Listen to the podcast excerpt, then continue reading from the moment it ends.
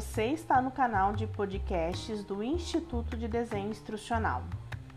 No episódio de hoje, vamos compartilhar com você as melhores práticas para projetar aprendizagem combinada.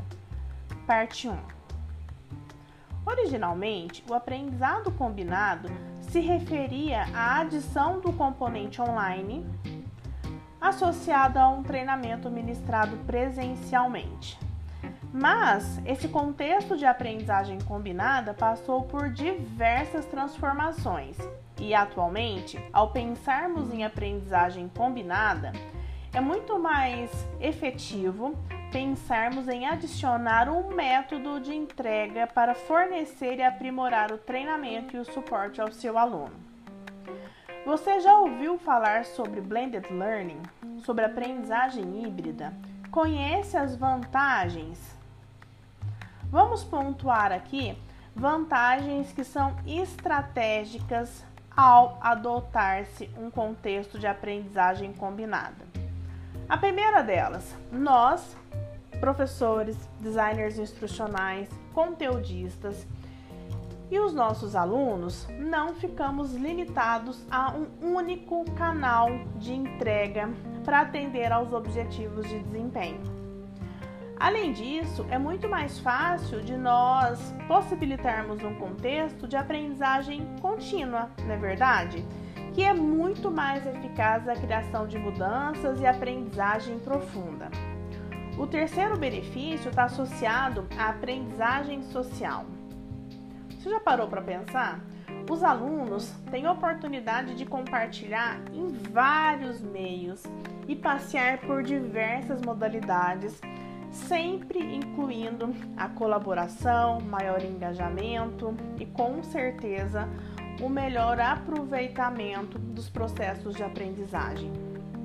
Nós também podemos indicar como vantagem das estratégias mistas a possibilidade das abordagens síncronas e assíncronas, que dão ao aluno ainda mais oportunidade de cultivar habilidades e aplicá-las no seu contexto de trabalho. E por fim, é importante ressaltar aí que existe um potencial enorme de desenvolvimento mais rápido, com redução de custos, dependendo da abordagem que você selecionar ou da combinação que você escolher aí para a experiência de aprendizagem. Vamos pensar em exemplos? Como é que pode ser um contexto de aprendizagem combinada no local de trabalho? Olha só, pode ser um treinamento que comece com um webinar, mas que tenha apoio em fóruns de discussão e que tenha ferramentas de suporte móvel para as pessoas usarem os seus dispositivos móveis para acessar o conteúdo e compartilhar com seus alunos, né? Pode ser também um contexto de metodologia ativa de sala de aula invertida, mas que tem um mentor.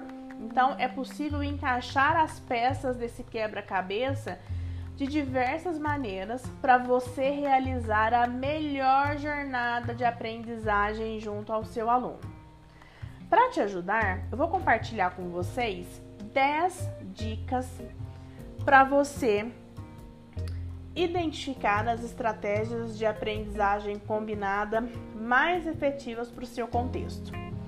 A primeira dica: projete para atender resultados de aprendizagem, não para usar tecnologias específicas. Não é porque você acabou de adquirir uma ferramenta de webconferência ou acabou de assinar um novo LMS é que obrigatoriamente a sua estratégia de aprendizagem combinada precisa incluir um componente online. Então, sempre pesquise o contexto, entenda os gaps que você precisa atender e aí sim você define qual é o melhor arranjo de aprendizagem combinada?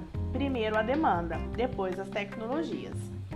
A segunda, a segunda dica é projetar para atender direcionadores organizacionais, áreas de TD estratégicas.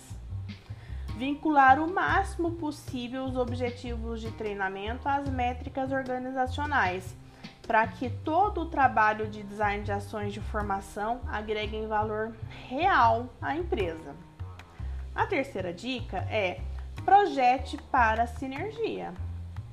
É importante que os componentes da sua estratégia de aprendizagem combinada se encaixem num todo e que essas experiências de aprendizagem reforcem e aumentem mutualmente aí os resultados de aprendizagem que você quer é, alcançar.